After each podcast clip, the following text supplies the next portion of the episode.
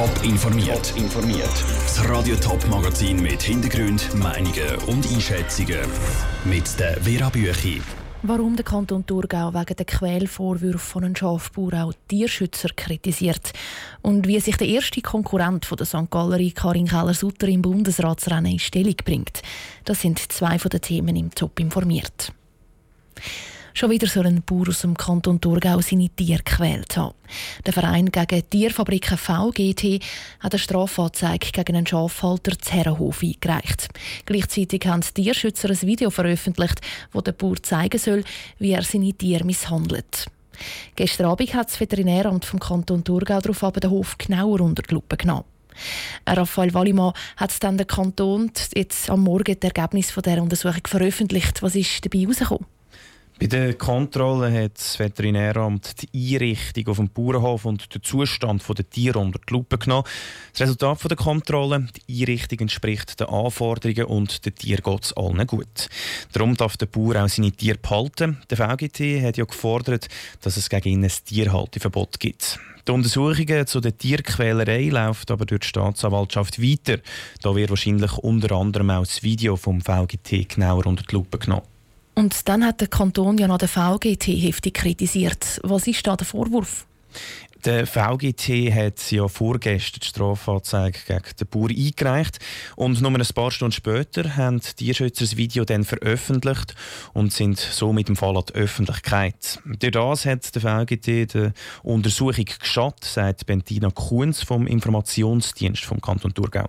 Veröffentlichung von einer Anzeige ist nur wenige Stunden nachdem die Anzeigerstattung eingegangen ist, die erschwerte Beweissicherung jeglicher Hinsicht. Und so eine Öffentlichmachung führt auch zu einer übereilten öffentlichen Vorverurteilung mit wirklich existenzbedrohenden Konsequenzen für den Tierhalter, für seine Frau, aber auch für die Kinder.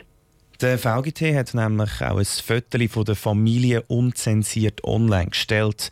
Als Konsequenz aufs Video hat übrigens auch Coop und Bell Zusammenarbeit mit dem Bauer beendet und das bleibt auch noch heute bis auf weiteres so.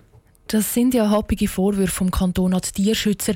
Wie wehrt sich der VGT auf der anderen Seite? Der Erwin Kessler vom VGT findet klare Worte. Er hat aus dem Fall Hefenhofen gelernt, wo er jahrelang bewirken dass der Rosshalter ein Halteverbot bekommt weil ohne öffentlichen Druck im Kanton Thurgau gar nichts geht. Wenn es funktionieren im Kanton Thurgau, dann würde ich eine Meldung machen und abwarten, was rauskommt. Ich weiß aus langjähriger Erfahrung, dass gar nichts passiert ohne öffentlichen Druck und darum müssen wir das so machen. Im Burz-Hevhofen sind dann vor eineinhalb Jahren schlussendlich die Ross weggenommen worden. Danke, Raphael Wallimann.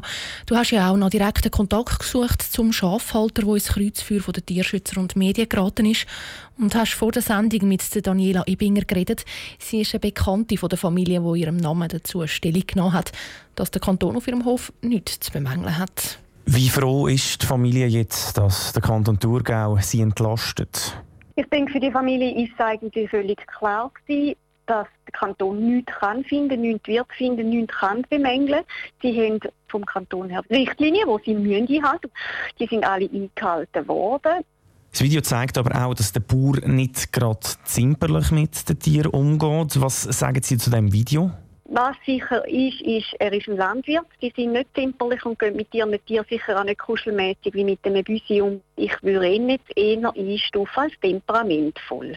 Ich denke, in der Landwirtschaft wird auch ein Landwirt genau wissen, wo Kühe und Kälbchen haben. Wenn wir die von A nach B transportieren, nützt es nichts, wenn man das Tier bittet. Auf dem Video sehen wir ja auch Schläge. Wieso schlägt denn der Bauer seine Schafe? Es gibt einen Strick im Stall. Den Strick braucht er, wenn er Tier muss wegen, damit er den Strick um den Bauch herum von den Viechern tut, um die Schäfe wegen. Und mit dem Strick haut er das Gatter an, wenn er die Viecher muss irgendwo hintreiben dann schlägt er nicht die Viecher, sondern er schlägt das Gatter an, zum Lärm machen, damit die Viecher weichen.